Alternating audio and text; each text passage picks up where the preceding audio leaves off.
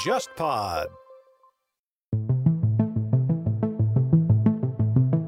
然后有一次说啊，我们是不是三个人聊一期？气氛非常有意思。然后我就觉得说，哎，这个要固定一个系列做下来。当时正好 JustPod 自己也在做一些新的内容的一个开发，然后就就聊起了这个话题。所以我当时想，可能像东亚这个话题是很适合它有一个框架在这儿，而且可以不断的往下下探。那么你们这个团队的话，组合起来，我当时觉得在所有的全渠道的内容领域，我认为涉及到东亚这个向度，这三国的一个比较分享，都可以提供一个最好的视角。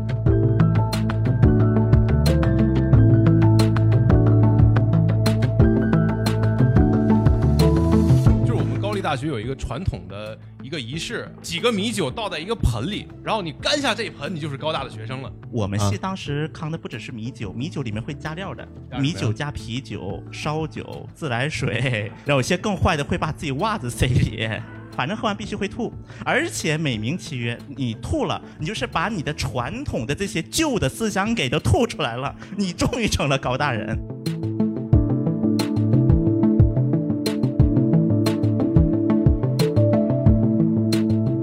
当时的张幕府为了控制在各地的大名，有一个非常奇怪的制度，叫参勤交代，就要求所有的大名每隔一段时间都要来京都来一次。但是的话，对这些大名来说，他每一次参勤交代就要花费很大的钱，把自己的一家老小拖到江户去。拖了去江户的话，就导致江户它完全是一个外来人口集中的一个城市，自己是不是生产的一个纯消费性城市。所以说，当时我们讲了很多那个居酒屋这种文化，也是在江户时代开始产生的。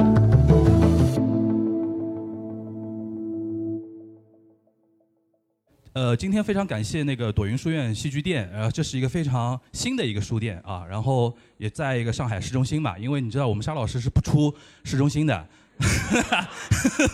对吧？原来那个挑了一个别的地方书书店啊，浦东不去的 那种开开玩笑啊。然后呢，再感谢那个 JustPod 的的那个同仁啊，今天来了很多 JustPod 的那个朋友，比如说那个陈老板，对吧？然后杨一在后面，对吧？然后门口的工作人员，待会儿我们可以一一感谢一下。今天呢，我们主要的一个流程呢，首先是三个主播，每个人会有一趴，然后进行一些分享，主题的分享，三个人分别进行分享。然后三个人分享完了之后呢，我们会有一个呃休息，大概十分钟左右时间。回来之后呢，我们三个人会一起在等于是像模拟录节目一样的，在录那么一期节目，会有一个主题的一个聊天。真的录不是模拟录啊，对，今今天今天全程会有那个录音，是吧？到时候可以输出到线上。如果呃大家到时候今天有哪一部分没注意听啊，或者怎么样想传播的、啊，可以就这样事后传播，对吧？三个人录完之后呢，还有一次休息时间，可能也在十分钟左右。最后呢，我们就是进行一个互动和抽奖。互动呢，就是大家尽量提问。那个我上次在那个群里面也发了，就问到爽。呃，最后是一个抽奖和一个拍照啊、纪念啊，然后怎么样？好，那个我这边介绍到这边，然后请两位呃沙老师跟全小新跟大家稍微也打下招呼，好吧？啊、首先大家好，我是全小新。首先还是非常感谢能够在一周年这么样一个时机，我们一起在这片土地上一起去见证。一起去见证我们这个播客走过来这个一年的光阴，以及一年以来我们所付出的努力。因为其实这两天是我生日嘛，我只感所有的烦恼说 然后呢，我就是很感谢说能够，这这其实今天这个场地对于我来讲，其实是个最好的生日礼物，也感谢大家能够一同与我与我们一同见证这个欢乐的时刻，谢谢大家。全小新现在讲话很有韩国 idol 范儿，滴水不漏，对吧？啊，来沙老师，我我比较实惠，大家大家吃好喝好玩好就可以了。然后，因为这一次的话，其实虽然是一个线下活动有主题的，但更多是一个我们跟各位听众的一个嘉年华吧。所以说，大家也可以保持一个很放松的、轻松的心态对来继续参与就可以了。对对对，好啊。好，那个我们那个打招呼的这个环节就到这边哈，我们进入那个第一个环节，就是三位主播呃分别分享。第一个是我跟那个陈彦良，我请了一个陈彦良那个 JustPod 的老大，对吧？是老大吧，杨一？比较微妙。JustPod 的两两位老大，对吧？然后那个呃 CEO 陈彦良，然后我说东亚观察局会会有这么一档节目，基本上就是我跟他两个人先呃脑洞出来的。然后他作为制作方，我想说一年了嘛，大家也来交流一下，看看从他的角度来怎么看我们这个节目。然后未来我们可能会有一些怎么样的一些想法跟一些规划。我们先跟大家介绍一下，就是东亚观察局这档节目，就是我大概有在节目里边也多多少少有提到，但是没有什么完整的提过。就是我们这档节目呢，最早是呃锦湖端会议里边里边的一一个小系列，对吧？因为有一次那个非常巧，我把沙老师和全小新请过来，当时我记得聊韩国的韩国什么事儿来着，我都有点忘了。反正你把沙老师引进到你自己的节目来，是不是因为你当时听过他在互左会有以及他自己主持那个竹林读书会？对，因为那个我是跟杨一在一九年聊过一次之后，知道你们有一档忽左忽右嘛，然后听了忽左忽右之后，一看那个节目的那个列表目录，我一想，哎呦，什么讲日本什么军国主义啊什么的，然后我说哎听一下，然后就听到一个互普的声音，对吧？沙老师互普的一个声音，然后讲的东西呢非常有意思，然后我就跟杨一说，我说哎那个这个沙青青老师能不能介绍认识一下？比如说我可能希望他到那个锦湖端里边来聊，有这么一个契机认识了，认识之后呢，他来锦湖端聊过两期跟日本有关，我记得那个时候我们聊的是那个呃平成史嘛，对吧？平成和那个令和的一些事情，聊了之后呢，就有一次，同时我跟全小新又做过别的节目，聊那个韩国，就谁统治了韩国的，可能这个听过的呃听友也也有。然后有一次我都忘了一个具体什么话题，然后我把这两位请在一起，说啊，我们是不是三个人聊一期？我记得第一次做这个时候，我中间就突然感觉到，哎，三个人的那种化学反应非常有意思。因为可能听过早期的，就是独立出来之前的那个东亚观察局的听友可能会有这个印象，就是全小新一开始有一个特点，就是我跟沙老师聊着聊着，他突然间，哎，韩国其实是这样的，对吧？然后中间我跟沙老师就听到后面就就我们就相视而笑，就觉得这个气氛非常有意思。然后后面结束之后，我记得是第一次三个人聊之后，我就觉得说，哎，这个要固定一个系列做下来。然后做了几期之后。才会有后面的一个故事嘛。那当时正好，呃，Jasper 自己也在做一些新的内容的一个开发，然后就就聊起来这个话题。呃，这一块其实也可以让陈老板来说一下，就是 Jasper 怎么会想到跟我聊那个做档节目这个事情？先说远一点啊，其实我最早是黄立俊的一个听众，而且这个我还是跟是我也是我，樊亦茹、黄立俊都是我。樊亦茹，樊亦茹，我怕大家不知。其实我应该是我认识你之前，我跟杨一提过好几次。我说，哎，这个苹果上那个上海闲话是谁做？他说是他前同事嘛。我说有没有机会介绍认识一下？反正他就把我的话当耳边风，然后也一直没有，直到我们产生了这个业务上的合作，才第一次认识你嘛。就是其实我很早的时候，大概一四一五一六年，就早期我偶尔听听中文播客的时候，当时可能就听的。都不是常规意义上中文播客，其实我当时挑了一些方言类的播客，比如说找那个当时香港电台那个就是陶杰他们光明顶嘛，他那可能是个广东话的节目，以及有一个上海话的，因为当时我是抱着一种我想去训练一下自己的这种，比如说广东话加上海话的一个听力的角度。那你的那个节目好像应该是当时唯是不是唯一一档上海话的节目？不是唯一，是做的比较好的一档啊。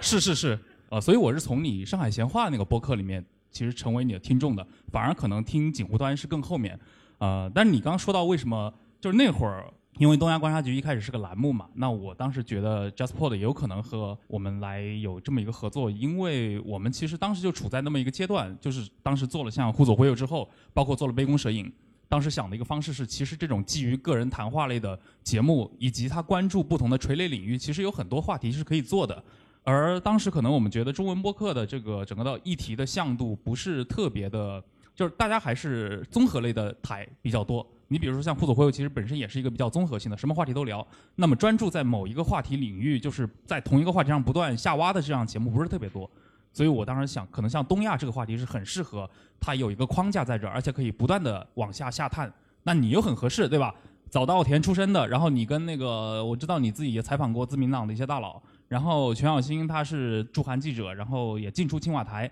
那沙老师是我们这个。呃，上海市人大代表对吧？你可以对对标到这个，对，所以我觉得我们三个人组成一个这样的一个这样的一个团队，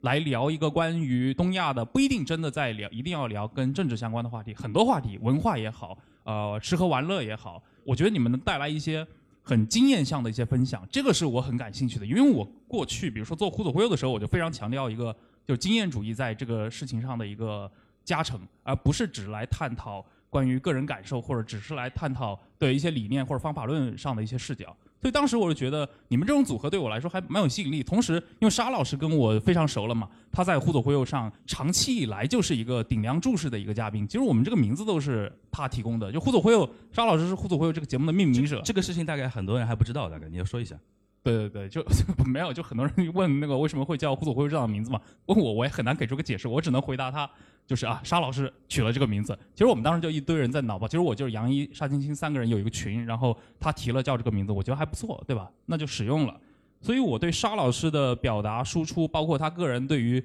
中日两国的一些见解，非常有信心。那么你们这个团队的话，组合起来，我当时觉得可以在这个都不光是播客领域了，在所有的全渠道的内容领域，我认为涉及到东亚这个向度，这三国的一个比较分享，都可以提供一个最好的视角，这就是一个初衷。嗯，节目上线也一年多了嘛，我不知道从那个陈良你的角度，或者 Jasper 的制作团队的角度来看，你觉得一年做下来，你觉得我们东亚观察局有什么值得改进的地方，或者说值得可以保持的地方，对吧？这一段可以主要以吹捧为主啊。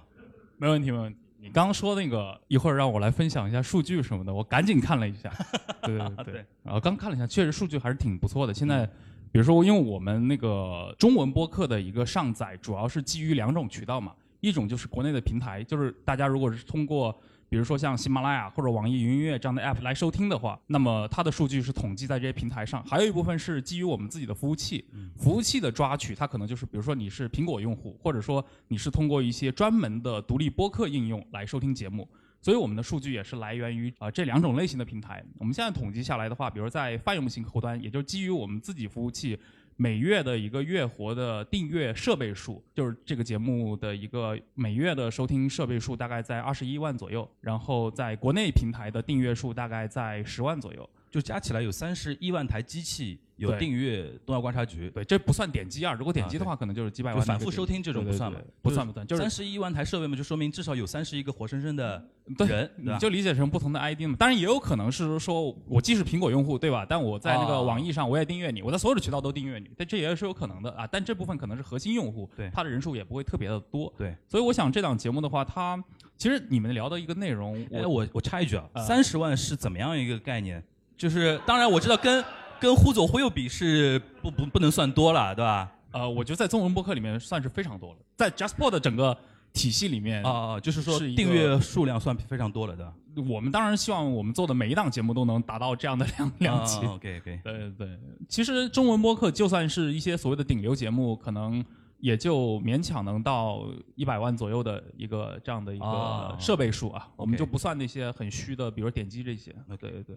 那从内容上来讲呢，你觉得，因为你平时也会听嘛？因为有的时候，比如说我们有一个群，就是 JazzPod 跟我们三个主播有一个群，有的时候我们还会进行一些内容上的一些沟通，比如说那个陈陈彦良有的时候会看到一些自己觉得有意思的话题，我会直接扔进去，会扔到群里面说，哎，下次我们什么什么呃东亚能不能聊聊这个啊，聊聊那个啊什么的。呃，从内容上来说，你说回顾这一年，你觉得呃未来我们内容上还有什么可以值得改进的地方吗？哦，这个我不知道你们是怎么想的啊。啊我自己其实听下来，你比如说最新一最近一期，对吧？新垣结衣这一期，对吧？标题震怒，对吧？对我当当当然，我个人对 Gaki 还是非常有好感的，但是因为你们三个人是完全就是不感冒啊，但是而且你们聊的这个内容，我说实话，嗯有有那个挂羊头卖狗肉，对吧？有点尬，有点尬，不不不，内容我觉得很好，但是跟 Gaki 实在没什么关系，实在没什么关系。对对对对，但我觉得像这样的内容，我听下来是很开心的，而且我是听了这期节目，我才知道原来那个全小新是九九五后，我也很震惊，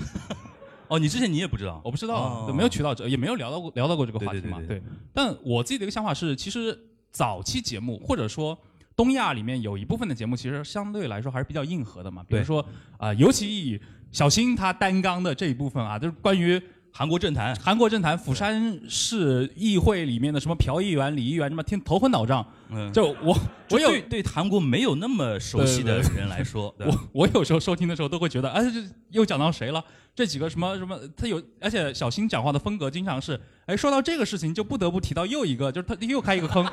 对，然后他可能一个话题之下连续开五六个页面，你知道，真的绕绕的特别晕。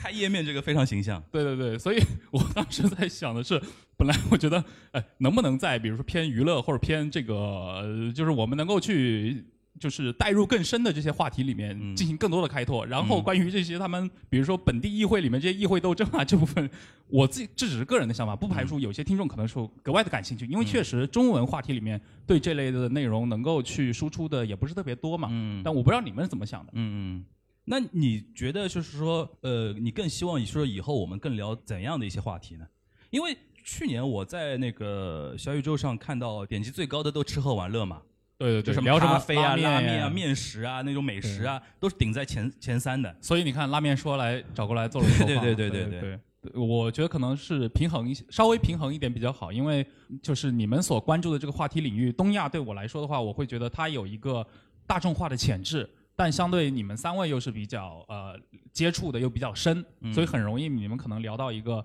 呃，我我其实有时候经常担心你们会把话题聊到一个其实对于听众来说有时候有过度有点艰深的这样的一个程度。嗯嗯嗯对，有比如说我自己的话，我有时候去，因为我对日韩新闻已经算关注的很多的了，对对吧？但有时候可能听到也会听个别话题会听得非常吃力。对，这我不知道你们跟听众是怎么交流的，有可能那个我们最后互动啊，对对对，待待待会我观察一下，搜集一下现场听众的一个反馈。OK，我之前跟那个陈彦良有探讨过一个东西，就是我们实事求是的讲啊，就是中文博客世界里边，像全小新这样对韩国这样熟的人，其实并不是很多，甚至是说很少很少。你跟申元浩导演吃过饭的中国人有有多少个？对对，而且你还能听得到他在平时在跟你聊天说这个事儿。但他的问题就是很多话他不能说嘛，他又害怕被韩国人起诉。对，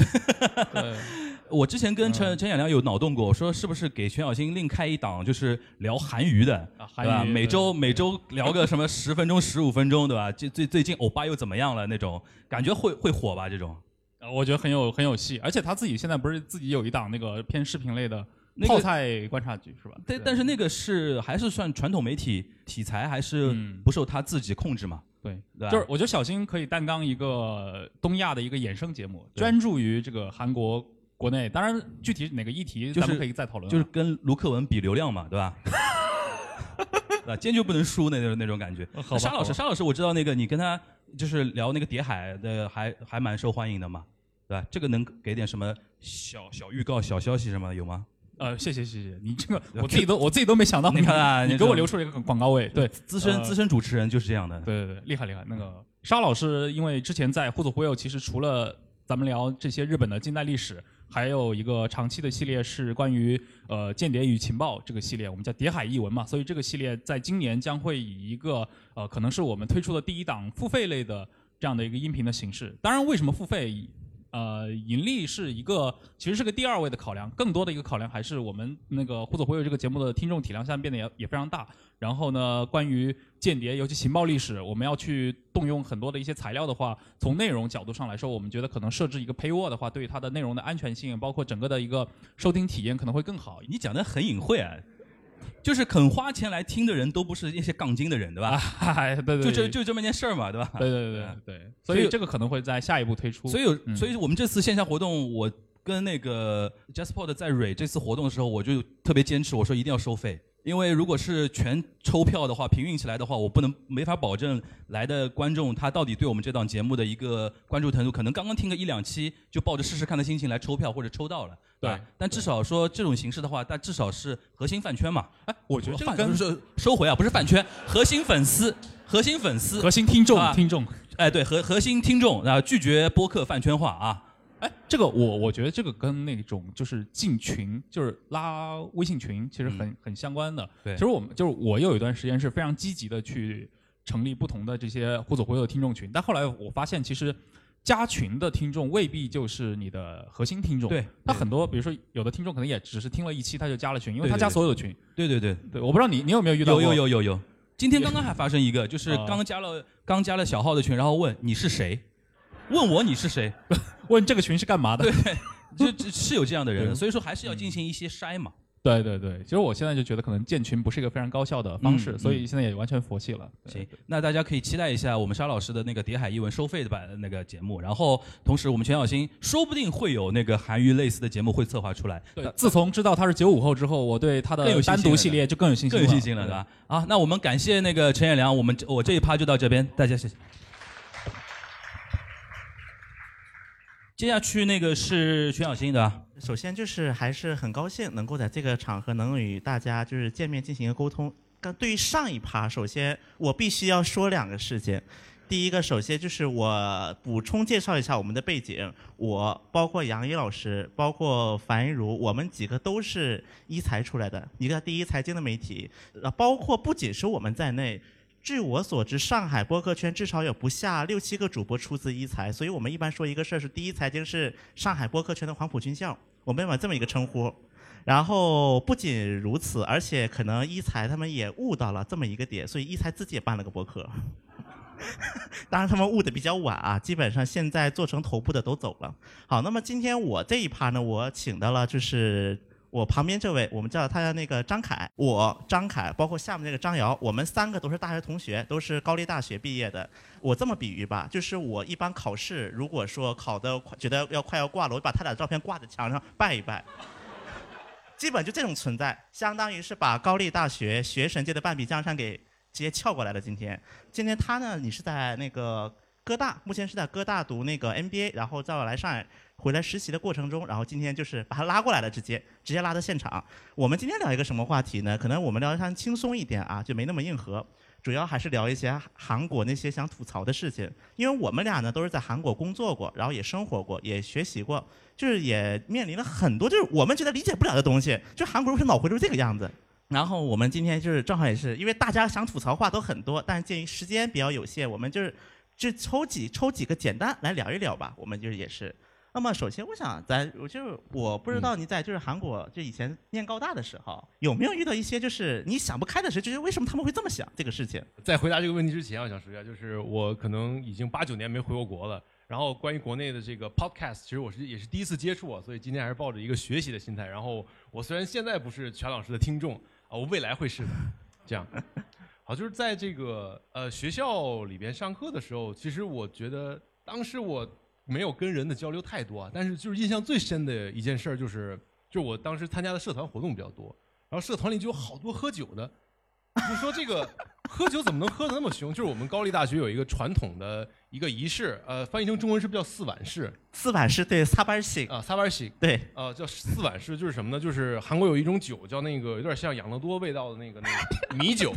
有点像米酒米酒米酒，然后他会把几个米酒倒在一个盆里。然后你干下这一盆，你就是高大的学生了。然后女生的话呢，是不用干这个盆这盆酒的，女生是需要干一盆的养乐多，就就比这个酒更难受，你知道吗？就那种酸酸甜甜的干一大盆，呃，有这么一个仪式，就是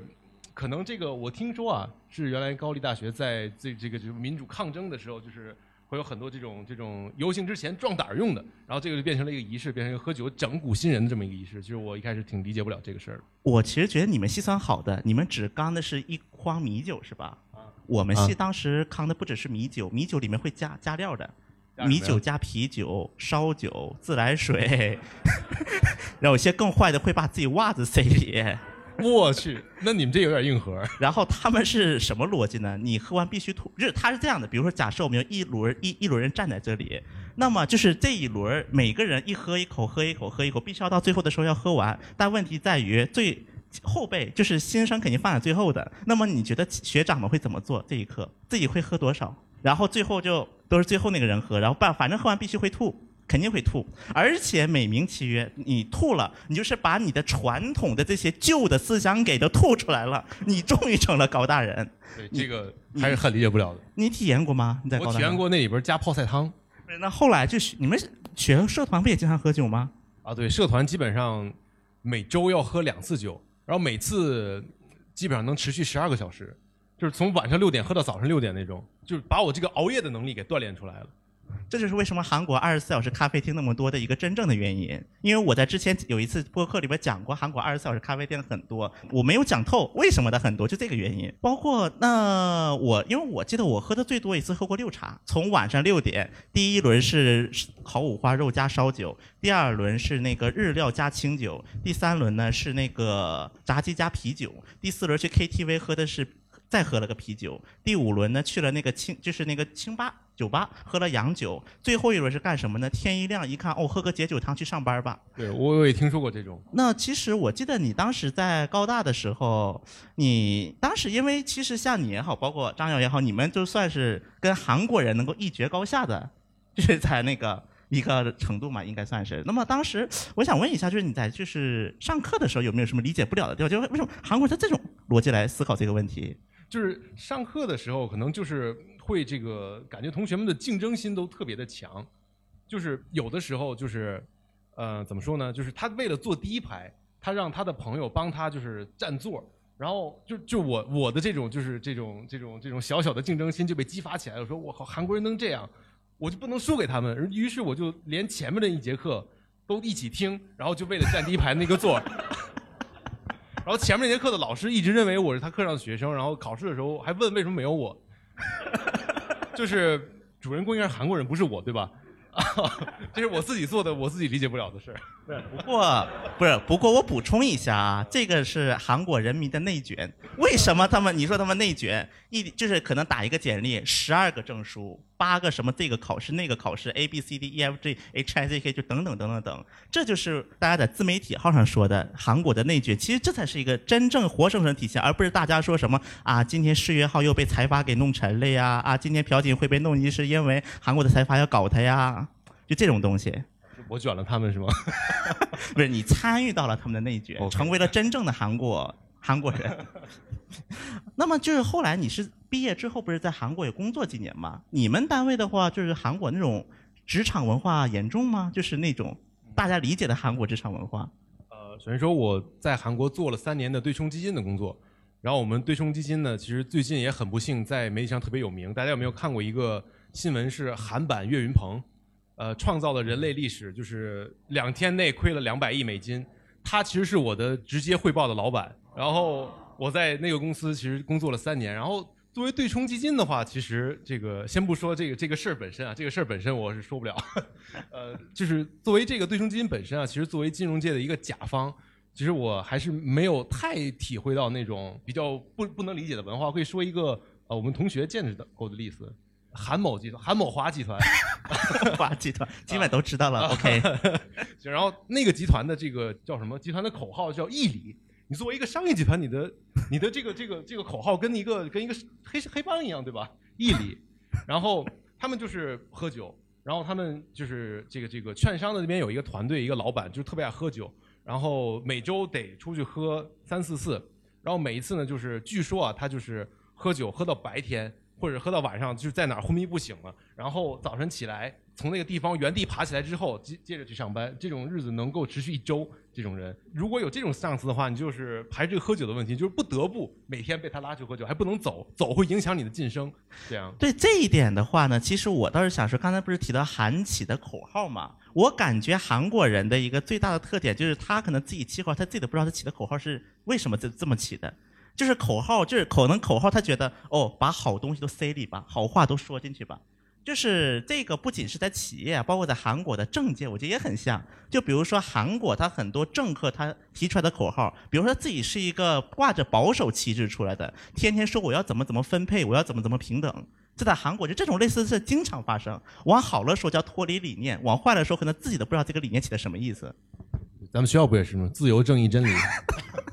对，这有点黑高大了啊！因为因为相比之下，就是韩国两所就是私立顶尖学校，一个高大，一个延世。那么高大它可能其实相比下的话，一个学风更偏传统保守一些。然后延世呢，因为它有一个基督教的一个背景，而是美国传教士办的，所以它可能其实更偏自由主义化一些。但是是这样的，首尔大的口号叫做“真理是我的光”，金立的那一笔。然后呢，延世大是“真理使我自由”。然后高大的口号叫自由、正义、真理，我们就说高大是不是抄了前面两个口号？真的都差不多。我现在哥大的这个口号就是借汝之光得以光明，都有这个什么光的这个。这个跟严大是一个逻辑，因为严师大这个真理是我这，这也是一个圣经的一个口诀，所以这都是有连贯性的啊。当然，嗯，在高大我觉得生活久了，还有一个问题就是，你不觉得高大的其实高在高大待久了很容易内卷吗？自己就变得就特别的短视，很容易变得。我不知道有没有这种感觉过？呃，你说哪种短视呢？就是觉得安岩这个一片天。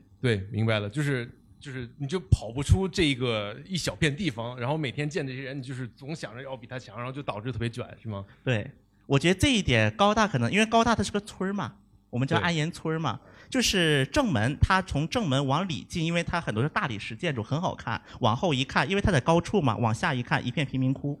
差不多高大就这种样子，连个电影院都没有那种地方。所以呢，我们一般就是说，在韩国啊读书的过程当中，读书也好，就是陷入两种极端：要么呢就是跟韩国人融入过多，就变得自己越来越卷了；要么就反方，就是我索性拒绝融入。那我就过上自己的一个小日子，就很容易我就感觉会成为这么样的一个阶段吧，应该叫做。我不知道你怎么看这个命题，就是咱们有些人，就比如说选出国留学目的地的时候，一说你要去韩国，哦，韩国你要学什么喽？你去要直接直接整容还是当明星喽？就是可能长辈会有这么样一个眼光嘛。那么对于这一点，我不知道你是怎么看的啊？对于去韩国留学这个选择来讲，我觉得这个也会对很多要去韩国留学有有一些帮助。我觉得这绝对是一个偏见。你看看韩国就培养了这个全老师这么优秀的这个 毕业生，对吧？不，主要是这两位。确实啊，就是呃，去韩国留学的同学们，就是可能就受韩流文化的影响，去那边啊追星啊等等，这个确实是比较多的。但是呢，这个就就就反向的，就造成了就是像全老师这种优秀学生的一个优势啊，是什么呢？就是很黑的夜空当中只有一颗明星的话，这颗星就会 这个格外的闪亮。对不对？所以就是在韩国建立自己的一个比较优势还是比较比较容易的。说实话，虽然是也是这个不能说容易，但是相对于其他国家，我觉得是比较容易的。因为就是这种能够呃混出来的，就是所谓能够混出来的这个中国留学生其实不多。而与此同时呢，对于中文，对于中国留学生的这么一个需求还是有所需要的。对，因为我为什么是一颗星呢？因为这位已经破圈了，已经破出银河了，所以我是在银河系内的一颗星。这么我我是认的啊。那我就觉得，当然在韩国可能这一点确实，它确实是这样啊，就是因为可能大家接触的一个环境的原因，所以导致说有一个人出圈。就比如说现在可能说他的名字在高大的中国留学生圈基本都知道的，都知道这么一号人的。就是很容易能够给自己创造出一个更好的一个环境，以及更好的这么样的一个嗯出路吧，应该。所以说最后我还是觉得看个人。对，我觉得很好，因为这个我现在是呃哥哥伦比亚大学 MBA 在读嘛，其实我是哥大这一届中国人当中这个我们考 GMAT GMAT 分最低的一个人。但是为什么录取我呢？我觉得就是因为我的背景比较特殊，有韩国这个这个这个背景，呃，在给我撑腰，所以这种比较优势，我觉得还是很很有价值的。因为我相信，就高考快结束了嘛，然后很多人可能也会在八月底呀，包括很多听众在八月底九月初可能会去韩国，可能会开始他们一个新的征程吧。作为我们拜的，就是我们用来拜的一个存在，我也请，要不请你最后给留学生再说一句话？没想到能以这个商业互吹来这个 结束。呃，我觉得就是少喝酒，多看书啊。在韩国少喝酒，这个我想举四只手。好，那么我的环节就到这里了，谢谢大家。好，感谢那个全小新和张叫张凯的张凯张凯嘉宾，那个有机会到我们节目来聊天啊。呃，第三趴是我们那个沙老师的那个 solo show 啊，今天那个我非常期待，因为沙老师上次在那个 JustPod 的一个活动中讲了什么呃那个什么捡瓶盖那个那个话题，然后我说这次你 solo show 讲一点可能平时大家在节目里边听不太到的，对吧？我也不知道他今天讲什么啊，在可播范围内，请您控制一下，好吧？然后有请沙老师来。我觉得还是聊个比较轻松点的话题，因为记得呃今年初的时候有一次我跟那个樊玉茹去那个陆家嘴读书会，然后做过一次活动。他当时是聊那个一本小说嘛，新那个时代西口西口公园嘛，石田良一的。然后呃，在活动问答环节的时候，就是有一个读者就问了一个问题，他觉得说，因为这个小说是是讲东京的这种城市生活的嘛，他说你觉得东京如果跟上海做比的话，呃，大概会是个什么样情况？哪个区相当于哪个区？当然，那个就那位读者可能是个新上海人，就是他对上海的很多城市了解不是不是特别的清楚，所以他的比喻呢，我们当时跟那个呃樊玉茹也觉得可能不是特别恰当。但是我觉得这个话题很好，可以拿出来，就是今天跟大家就说是讨论分享一下。呃，如果我们把把东京跟上海做比的话，我觉得确实是有一定可比性的。呃，大家是否清楚东京二十三区的面积有多大？因为东京二十三区我们都知道这是东京都的核心的市区。实际上，东京都的面积大概是两千多平方公里，呃，所以说东京二十三区大概只有它三分之一，它的面积的话大概是六百二十平方公里。然后我我如果我们拿上海做比，上海多大？大大家知道啊？呃，不知道啊。呃，我就讲上海的外环以内的面积也是六百二十平方公里，就两者几乎是一模一样的。因为基本上如果我们讲上海的话，其实我们讲的很多上海市区基本上。也是外环以内吧，当然有些同志可能就标准更高一点，内环以内啊，甚至中环或者，但是我们先拿外环做比，就基本上两者都是六百二十平方公里，所以说这个的话，我觉得放在一起做个比较，我觉得挺有意思的。然后因为呃东京这个城市的话，它的历史发展其实肯定要比上海要要悠久，而且我们都知道它之前是江户嘛。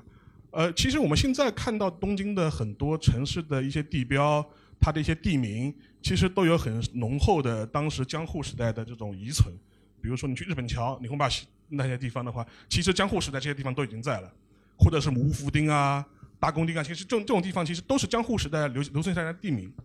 呃，江户时代的东京的繁荣程度，其实某种程度上来说，也可以在全世界内就说是排得上号吧。呃，基本上它在十九世纪初的时候，人口就是超过一百万人的人口，常住人口。但是还有一点非常有意思，就是说是我们现在很耳熟能详的一些日本的一些市民的一些生活方式，其实也是在江户时代逐步养成的。呃，举个例子，就比如说我们都知道居酒屋这种东西，或者日本的外食的传统，去外面吃饭的这种传统，其实都是江户时代保留下来的。那江户时代为什么会有这样一个时代呢？会有这样一个产物呢？那也跟江户时代的一个特殊的政治体制有关系的。因为当时的川幕府为了控制在各地的大名，有一个非常奇怪的制度，叫参勤交代，就要求所有的大名每隔一段时间都要来京都来一次。名义上面是是陪在将军身边，但实际上面是把你叫到江户来，然后是被幕府监视，看到你的一举一动都能纳入。幕府的也就是眼中，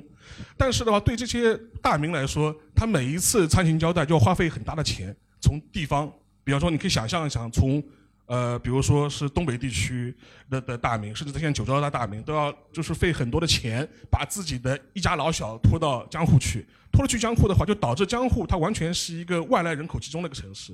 它是一个自己是不是生产的一个纯消费性城市。而且跟随的大名有大量的地方武士也会聚集在江户，但这些武士都不会在家里烧饭的，有没有老婆孩子在身边帮你持家的？所以说就导致了东京在十呃在十九世纪、十八世纪的时候就成为了一个全世界范围内一个外食文化最兴盛的一个都市。所以说当时我们讲了很多那个呃那个居酒屋这种文化也是在江户时代开始产生的。我之前看过一个幕府的一个报告很有意思，就是在江户幕府时期，整个江户。的居酒屋的密度就超过六千家，整个江户就平摊下来的话，的密度的话，其实跟现在东京的密度其实已经不相伯仲了。所以说，这能看出当时江户的一种发展的一种趋向或者这种方式。呃，上海当然是十九世纪以后随着开埠以后才慢慢发展出来这样一个外向型的都市，也是一个消费型的这样一个都市。呃，如果今天我们如果把上海跟东京做比的话，其实有还有几点大家可以看一下。你知道现在上海最小的区，大家知道是哪个区吗？讲静安区的朋友，你想的可以是老静湾。呃，现在的话，就现在上海市区里，就面积最小的面积是那个黄浦区，二十平方公里。如果将静安并之前，估计静安的？就是那个，如果黄浦没有把那个黄卢湾并掉的话，估计卢湾可能也是是最小。卢湾就四个街道嘛，卢湾就四个街道。然后东京的话，大家最小的区，大家可以猜一猜是哪个区？最小的是那个台东区，十平方公里。其实台东区的话，它它也是一个比较偏东京湾东面的这样一个非常小的一个区域。如果你去那个去那边 shopping mall 的话，看海景的话，有可能会去个台东区是最小的一个区。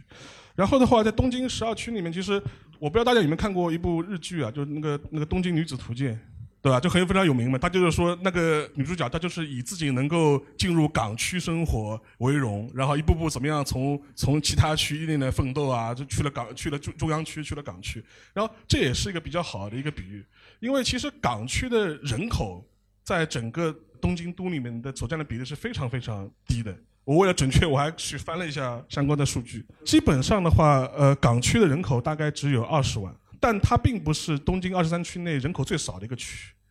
呃，人口最少的一个区，对，实际上是千代田区。千代田区问人人口为什么会这么小呢？因为它基本上它是一个中央机关的一个所在地。呃，就比如说我们很熟悉的一些什么国会议事堂啊，然后各个省厅的办公大楼啊，全部是集中在千代田区的，所以千代田的人口就变得非常非常的狭小。这也是导致了一个是整个都厅的人口的比例跟整个呃东京都的人口比例所占的比例，其实也是有一个不等比的这样一种关系的。像我们现在上海其实也会呈现这样一种状态嘛，因为我们前面讲黄浦区是最小的一个区，人口呃就是面积是二十八平方公里，但它的人口将近七十万，它的密度也是属于上海最高的一个区。如果把东京跟上海在城市建设上面做一个对比的话，其实也有很多呃类似的地方。就比如说我们前面讲的台东区这些地方，它其实就很像现在在浦东的，呃，因为现因为现在浦东大了嘛，因为因为现在浦东大了，要不他他把南汇也并掉了。但是如果是老浦东的话，甚至是浦东开改革开放以前的浦东的话，改革开放以前的浦东的话，其实跟台东区现在的状况非常像。这两年台东区的面积虽然很小，但是因为东京湾一直有它的填湾填海的这样一个计划，所以说将来台东区的面积有可能会面面慢慢慢慢的变大。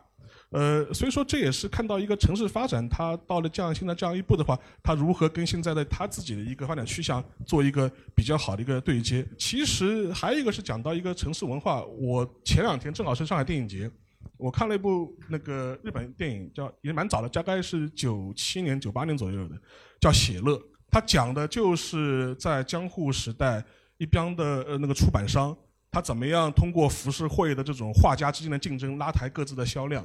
然后当时我们都知道很有名的一些浮世画的一些画家，他就是要么是画当时的美人画，要么是画当时的浮世绘的演员。然后这些出版商找到各自的画师，然后彼此的竞争，然后留到现在的我们现在是一些耳熟能详的浮世绘作品。但从中你能看到一个侧面，就是说当时的江户的它的一个商业文化的一种兴盛的程度。就当时的民众去购买浮世呃歌舞伎演员的浮世绘的那个画像，跟现在粉丝去买生写其实是没什么本质上的区别的。整个状态都是差不多类似的，呃，这也能反映出当时的一个江户的它一个市民社会的一个消费的一个程度，呃，因为大家都有一定有余钱了嘛，他可以去做这样一个消费了，呃，所以说我觉得从那个我们现在看到的一些日本的一些呃潮流文化，或者是日本的一些都市文化的一些留存，其实在江户时代能够找到很多的影子。其实上海其实也是一样的，因为我之前跟樊玉茹在另外一个节目里也聊过上海的一个城市格局的问题。因为现在大家这个区域是属于原原法租界啊，原法租界，然后现在叫横幅横幅历史风貌区。大家如果再往再往西面走一点，到往华山路那个方向走的话，大家可以看个曲线就非常明显。就华山路的西面和跟华山的东面隔一条马路，城市格局就完全不一样。你的西面能看到都是高楼，全部是高楼，新造的高楼；东面全部是历史的小洋房。这是一个很明显的划分。那是为什么呢？因为华山路就是原来租界的一个边界。现在的静安寺实际上是等于是原来原来的租界的一个最边缘的一个区域，再往西的话，呃，就是属于华界或者是城市发展相对来说比较呃滞后的一个区域。当时啊。呃，所以说之前很多人说静安区是上海最好的区的，老静安区是上海最好的区，我觉得可能是吧，至少当时是这样一种结构。所以说，我们可以从一些东京、上海的一些现在的一些城市发展的格局当中，能够找出一些线索，能够看到一些它城市发展为什么会成为现在的这个样子。那我先讲这么多，好吧？其实今年那个在陆家嘴读书会的时候，我都有这种感觉。我们东亚其实真的，陈老板应该多拉一点那个。日本企业的日本旅游局啊，日本振兴观光振兴机构的什么赞助和植入，对吧？很多很危险啊，对吧？现在有有危险发言，很危险啊，不能拿他们的钱，不能拿他们的钱，我们自费去旅游，好吧？倒贴去旅游，倒贴倒贴倒贴倒贴啊！有危险发言，这段不能剪进去啊！谢谢谢谢。那我们那个就开放提问了，好吧？三位老师好，嗯，呃，先说一下跟 JustPod 的结缘，我是疫情初期那个时候在。因为还没开始上班嘛，闲着没事就翻那个手机，翻新的播客节目，然后翻到的 JustPod，然后最开始听到的是呃忽左忽右那一期关于怎么讲物资短缺的，然后我就点进了 JustPod，然后才翻到了这个东亚观察局。谢谢谢谢谢谢。然后你可以提问。然后我就是想提问一下全小新全老师，嗯，关于韩国民众的一个性格吧，就其实我对于他们的有些我是特别不理解。比方说他们在体育比赛时候用的一些就有点不耻的手段，包括他们在传教时候，就是那么不遗余力，然后包括就是之前听那个专门有一期就是说不能说韩文是言文，然后不然韩国老百姓听了也会很不高兴。然后我就是想知道就是为什么韩国会有这么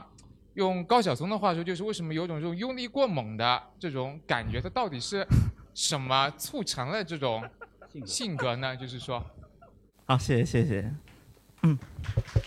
首先这个问题提的很好啊，特别好，而且也代表了国内绝大多数对于韩国的一个观感。很多吃瓜群众都很想知道这个你这个这个问题的看法。首先，大家如果看自媒体看多，应该还看过一个梗，说韩国人喜欢自焚。就比如说什么反对进口，来个自焚，然后这虽然我不该这么说，从一个珍视生命的角度，但从吃瓜群众的角度来说，那确实是一个传统异能的，有点像是。就是抗议活动就会有人自焚呐、切手指啊，就等等等等之类的，包括什么切剪发呀、绝食啊，就是他在韩国的新闻就看到很多这种东西啊。那么首先我说明一下，肯定在所有无论是哪种抗议当中，这种极端人士是个少数，可能一个抗议活动几百人、几千甚至几万人参加，有一个人可能是。做极端的行动了，但确实大家会觉得极端行动比较多，这有几方面有。个人总结，第一个就是一个舆论环境的原因，媒体环境。因为在韩国，我就这么给大家做个比喻吧，韩国一个五千万人口的国家，有注册媒体有一万四千多家。如果我们把那种杂七杂八以各种奇奇怪怪目的创办的媒体给刨掉之后，实际上就是在韩国的门户网站，韩国第一大门户网站 Naver N A V E R，在韩国生活都知道的，在 Naver 能够搜索到的媒体的数量是三百六十八家。那么实际上可能一天使用 Naver 网的一个人数，我们不考虑点击人数的话，也就是几十万、几百万。那么三百六十八家媒体，这可能这个数字量在全球，如果我们算算成人均，这个非常可怕的数字，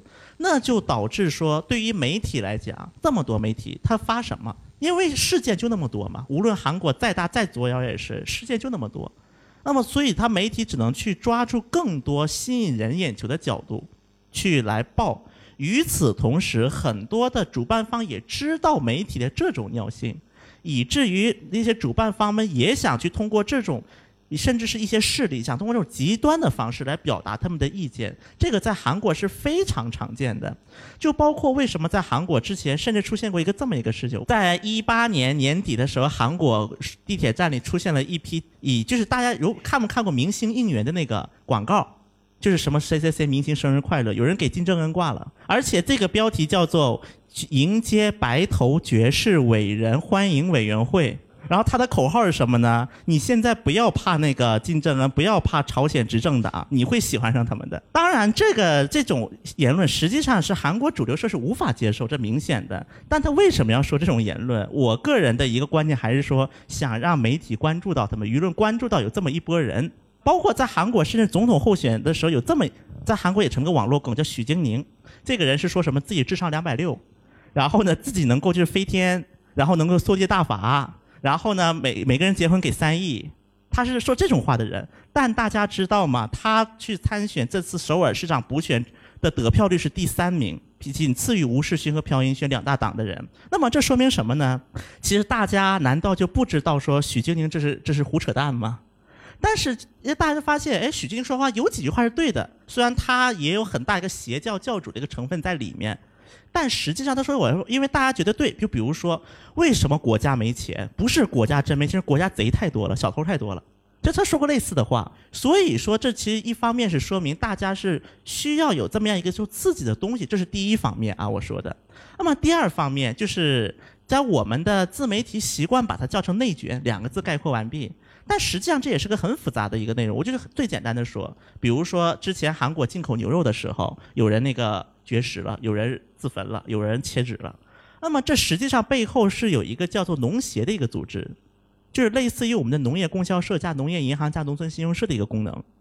叫农协。而且这是一个级别地位非常特殊的功能，国不国，私不私，民不民。但是他又受到很强一个政治界的一个影响在里面，所以当这批势力，因为他是有众多的农民作为成员，而在韩国，农民如果要形成一个能够对政治发生的势力，基本是要通过农协这么一个渠道来走的。所以说，这所以说在韩国的利益团体的一个林立，实际上也导致这些抗议者不得不去用更极端的方式对自己的一个政治。提高一个自己的政治声量，这是第二点。第三点，那么就是我们说的韩国这个国民的一个民族自尊心。有，如果我觉得其实这个话题，我就甚至可以觉得单可以开一期播客聊一个小时。当然，我最简单的话来说，还是因为韩国人自己是有一个认知的，觉得自己是个三明治一样，在中国和日本，甚至是在美国跟中国，甚至是在各种各样，反正各种各样的国家里面，做一个加薪的一个存在。这个不如他，那个不如他。实际上，我们也可以这么认为，韩国人的这么样的一个性格，也是被他们一个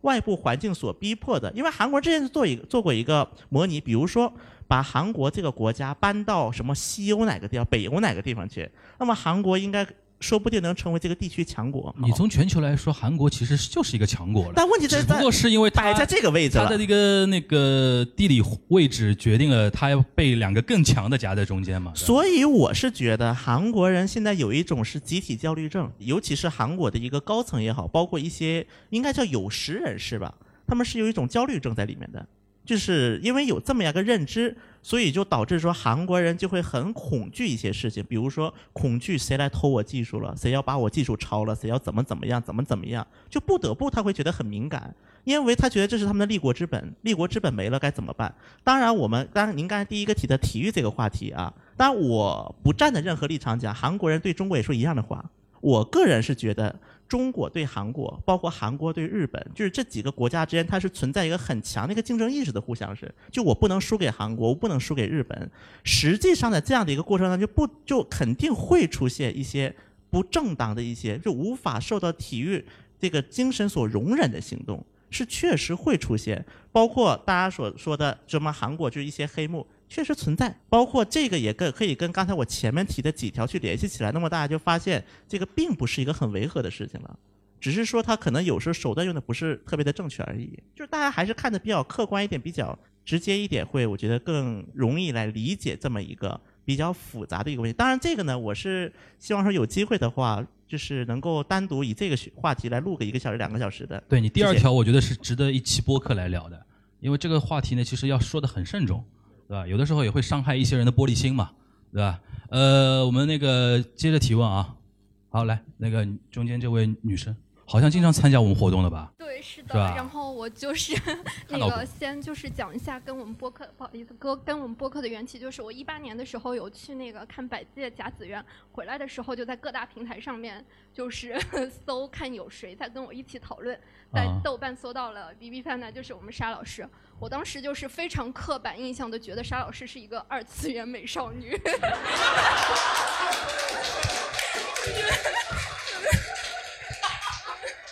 对，然后，然后后来，后来就是先是非常震惊的发现沙老师是个男性，然后后来又，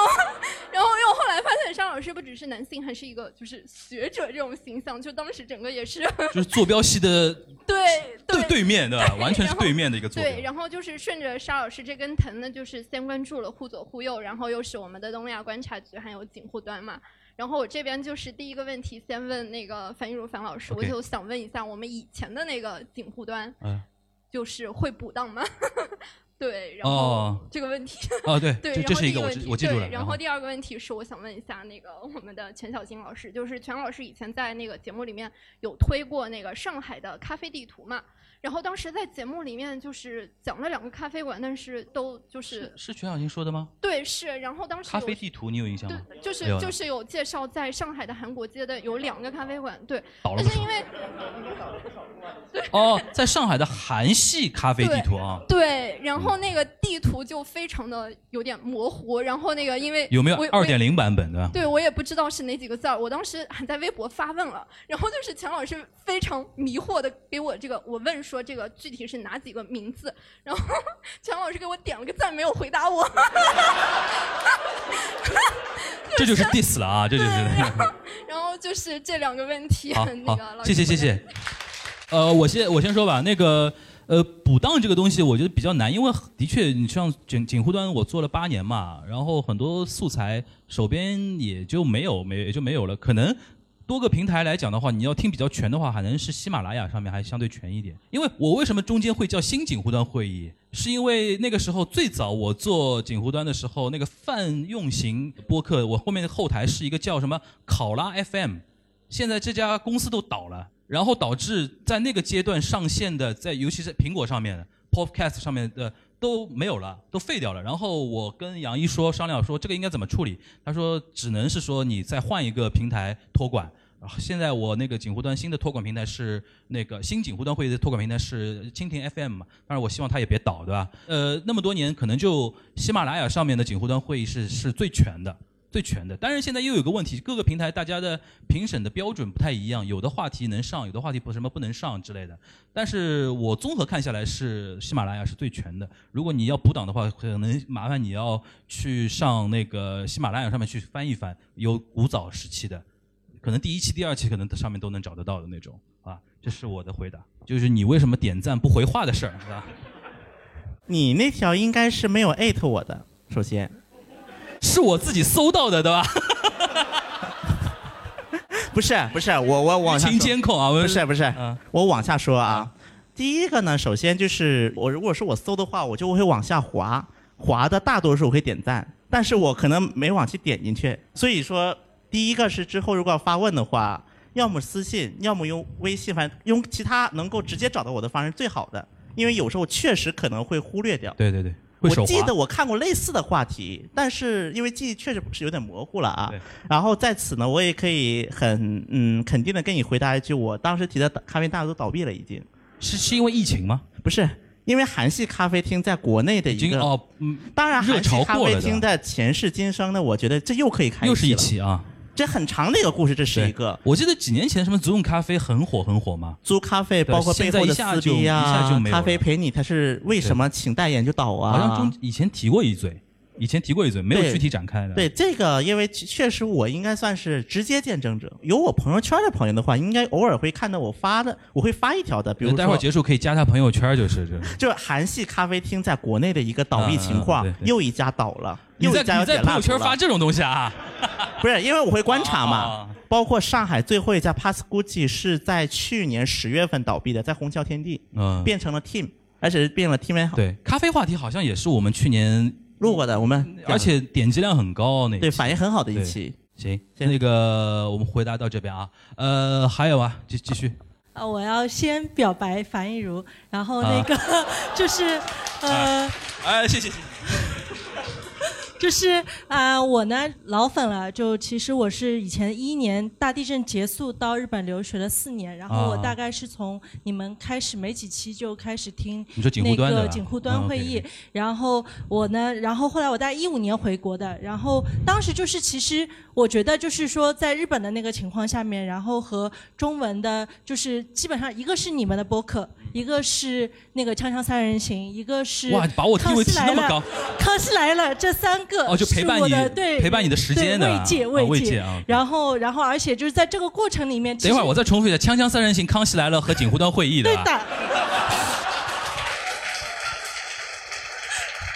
然后，然后，尤其在这个过程里面，其实为什么会一直就听下来了？其实就是说，在这个过程里面，就是听到很多可能是同年代的这种共鸣，或者说是背景相通的这些东西，就是有很多很多都是通的。尤其听到过程里面还有一集，就是我那年是过年的时候从呃次城飞上海，然后过头了之后听那个跟你是同一间航班，故事也是在那个播客的内容里面听到哦，原来我们同一个就是春秋那个对吧？对的，对的，啊春秋同一个航班，啊大概延就是晚上那个延期了很久，什么什么台风的那个。啊，我们是同一班啊。同一班，哎对的。然后就是那种熟悉的陌生人的这种感觉包括你们还有上海闲话的那个啊那个节目都在听，然后这个过程里面就也安利家里人听，因为都上海人。然后就是今天刚拍了照片给家里，然后我爸爸问说为什么松柏牛没有来？啊，松柏牛是我原来锦湖端会议的搭档，他是我大学同学啊。他一九年之后因为自己工作关系啊什么的，就是介入比较少一点。来继续，是的，然后就是呃，就是这么一个缘起，好好然后就一直听到现在，包括后来的东亚观察局，包括现在的一些新的板块，嗯。就是个人的话都是呃 Q 米星星就非常感兴趣的。好好好。然后沙老师这边的话，就是历史方向的、震惊方面的也是个人兴趣，所以说就一路这么听过来了。陈老师这边的话呢，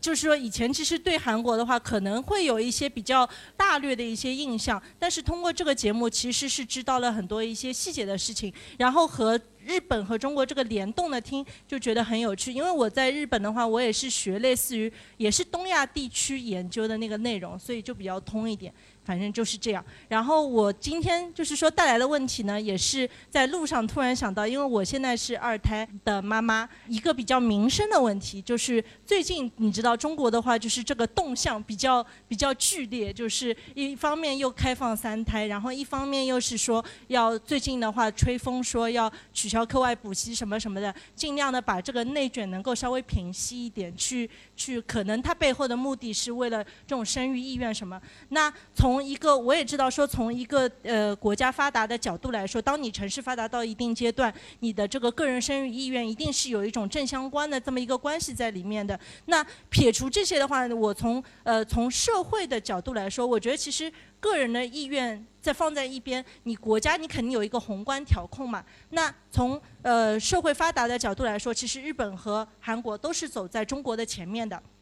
那这样的一个情况下，我就是想要问两位老师，包括呃樊亦茹，就是说，呃，从你们自身的这个观察来说的话，就是日本和韩国在育儿上面的，就是社会养育也好，就是这个国家的这个宏观调控，对于呃他们这个个人的生育意愿的一个作用里面，他们各自呃一个是问题点，踩了哪些坑？然后另外一个就是说，呃，我结合我们自身的现在的这么一个情况，因为我们和他们有一个不一样，就是我们老人带娃，对吧？又是一个特点上面不一样的地方。那呃，我们自身接下来的话何去何从？就是想要问这么一个一个问就题。介绍一下日韩关于那个少子化的一些的踩了哪些坑啊，或者哪些有意思的一些点啊，以后以后我们可以借鉴和避免，对吧？韩国现在是最低的，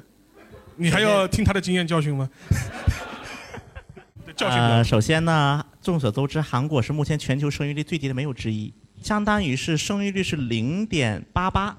低于一。对，就是相当于一个夫妻连一个孩子都生不出来。那么这一点呢，其实韩国，我我刚才我没有说到我们的许晶宁，所以许晶宁呢，反正哪天可以专门讲一下，这也是个神人。那么他当时呢，他有一个承诺，就是说结婚给三亿，生一个孩子给一亿。那么这是一个什么梗呢？我为什么要说到这里呢？因为目前在韩国的很多，尤尤其是农村城市，什么县，因为韩国也确实没有像我国这样户籍的一个管理制度，所以说移动这个地址是比较自由的啊。那么在韩国又出现了一种现象，比如说我们县说生二胎给五千万，我们说给八千万，我们说给一亿，就韩国已经是到这个地步了，开始。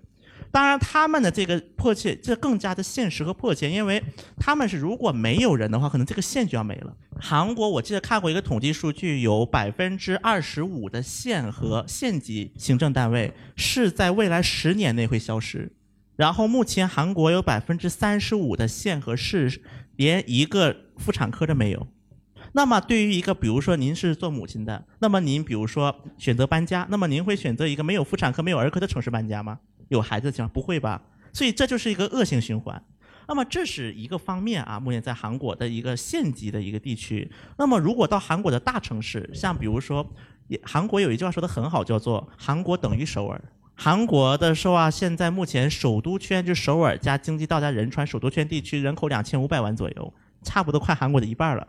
那么在韩国的首尔，这个不生孩子是另一个趋势。这种情况就是说，很多女性不敢结婚，很多女性不敢结婚，这是第一方面。然后第二方面是在结婚情况下不敢生孩子。就第三，他们又陷入一个灵魂发问：我为什么要生孩子？我工作忙得要命，你说单位吗？能给我养孩子吗？好像也不见得。所以这其实这一个个都是非常非常现实的问题，而且不因为韩国的话，对于地方自治来讲，一个地方行政学的角度来，它不会，它对于首尔这种城市，它是不会允许你，因为你多生孩子会给你那么多钱的，是不会允许的。因为目前的文在寅政府也好，民主党的一个基本政策是地方的一个平衡发展，所以说它会禁止一些首都圈的城市去用这种方式去扩大它的人口。那么这个发钱就变成了一个什么感觉呢？我在地方我发钱，但没人愿意生；我在首尔可能有人还会考虑考虑，但不给。包括这是一个政策因素。其实，在韩国也是，也有个多子化的时代。韩国多子化的时代口号是这样的：不要生多，就生两个。然后呢，三千里无穷江山，如何保下去？靠生俩孩子。这韩国是有个类似这样的口号的。当然，喊这个口号的当事人自己生了仨。所以在所以说这一点来看呢，我觉得韩国的一个情况更就是已经到了说，就算是用各种方式也无法挽回的程度了，已经进入了一种。不像我国，比如说我国如果是放开三胎之后，会提升一些生育率的，尤其是在一些就是县城啊一些地区，可能会出现这么样一个情况。但是在韩国，可能连这个翻转的余地没有了，这是比我们更加严重严峻的一个情况。日本的情况比韩国好一点，日本大概一点四、一点六吧，就基本上生育率是这样一种状况。而且实际上你这个生育率，你跟甚至跟中国很多大城市比的话都不算低的了，甚至都要比肯定比上海高。呃，但日本的问题是怎么说呢？我觉得它也是掉进了这样一个循环之后，你要再走出来，重新在世界范围内基本上是看不到例子的。当然，我朝例外啊，我朝可以创造奇迹。然后啊，这这个这我这这确实是这样，但但但至少是我们现在看到的先例，就西方发就西方发达主义国家，一旦进入低漩涡、低生育率这个漩涡，基本上无一例外没有能够幸免的。从而且从日本角度来说的话，呃其实日本的问题其实不光是生育率的问题，是总体来说那个呃婚姻率都越来越低，这是很大的问题。就是你不结婚，你谈什么就是说生育率的问题呢？啊，就跟我们一样的，就就就是我们三个讲这个事情没什么说说服力。所以说，我觉得这个问题真的是我们的软肋，软肋的，没什么说服力。所以说，但是从日本的角度来角度来是讲，它整它整个世代的生育率，随着年就年轻时代跟年老时代比起来，它这个结婚婚姻意愿都变得越来越低，这是一个非常尴尬的问题。而且今年的数据，就是二零年的日本的新生儿的数据，呃，可能是低于八十万。就新增的儿的数字是低于八十万，对于一个一亿多人的国家来说，这是一个非常吓人的数字。其实实际上面从呃二零一五年以后的话，整个数字就是你可以看到是一个不可阻挡的趋势在往下走。当时跌破一百万，二零一八年就是新生儿跌破一百万的时候，日本人已经哇哇叫了，觉得这个事情已经很吓人了。结果今年其实已经是那个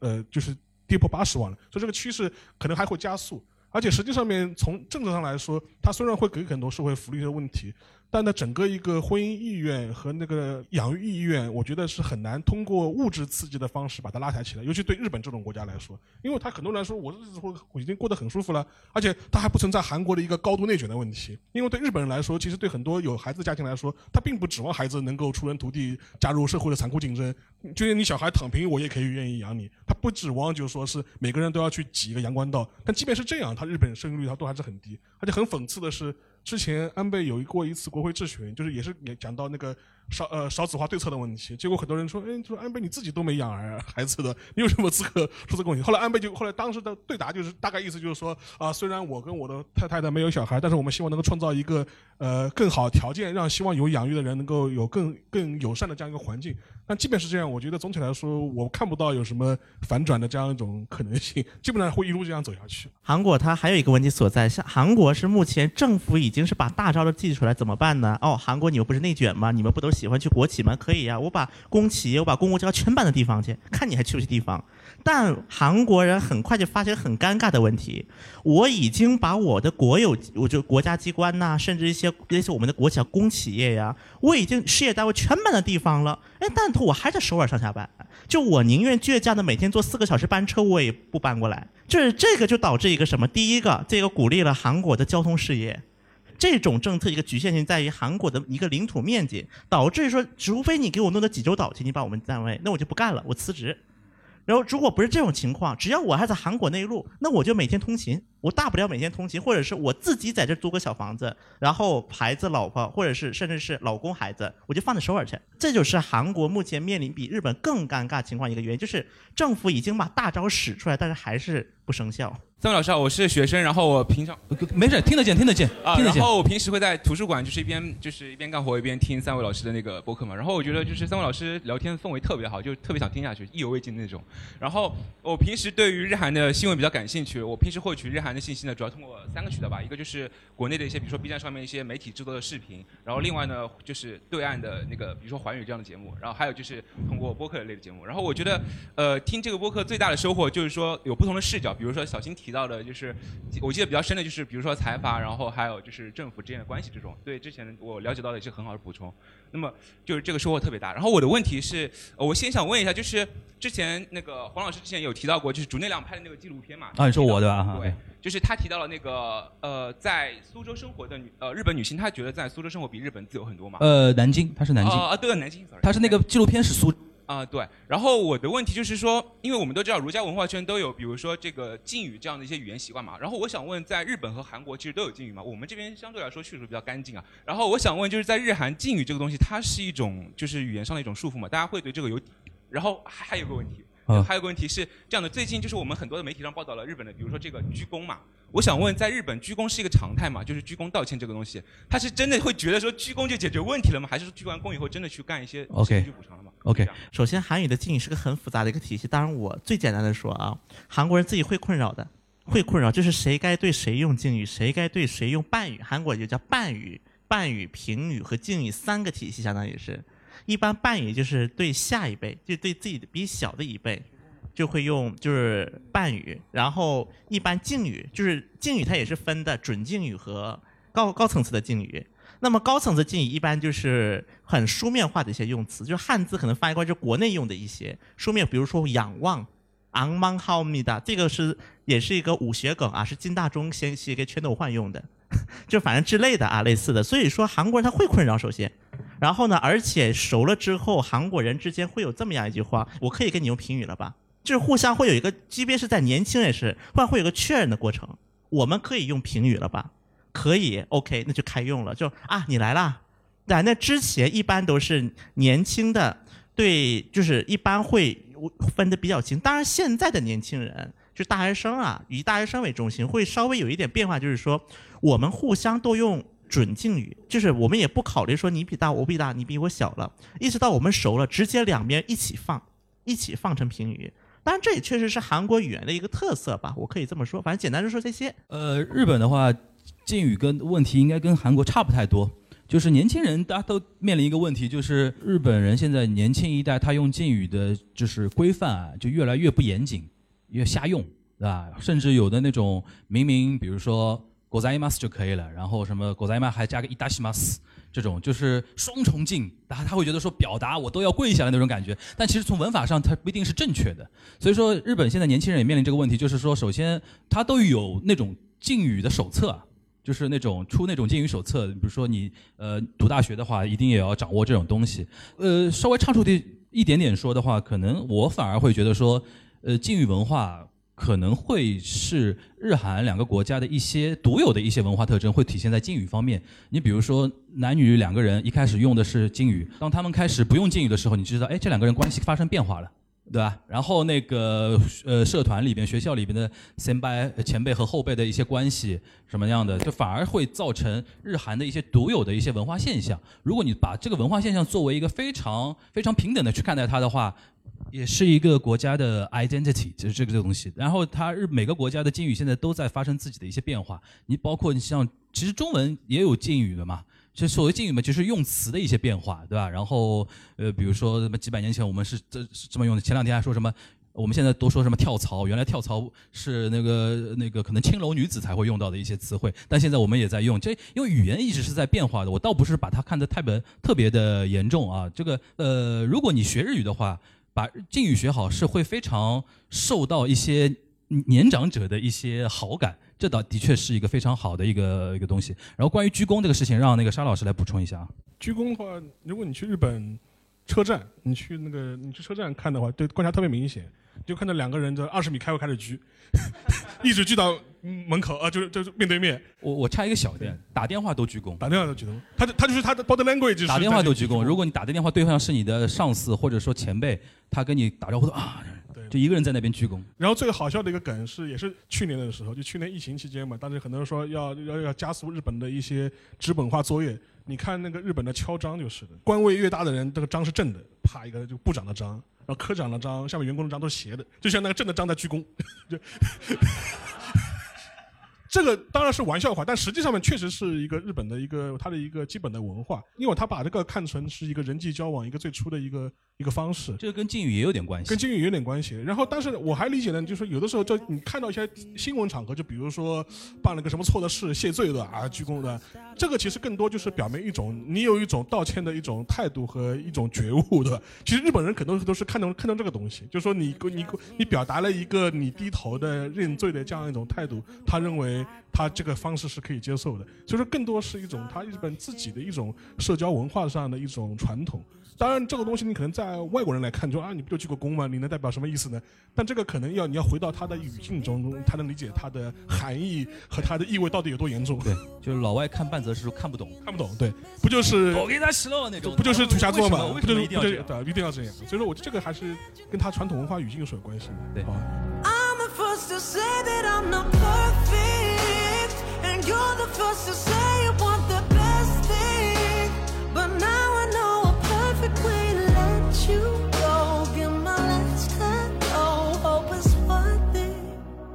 Here's your perfect feel. My best words is fine. How I tried, how I tried to be great for you. I'm flawed by design, and you love to remind me no matter what I do. You won't see me break, call you up in three days. I'll send you a bouquet, saying it's a mistake. Drink my troubles away, one more glass of champagne, and you know.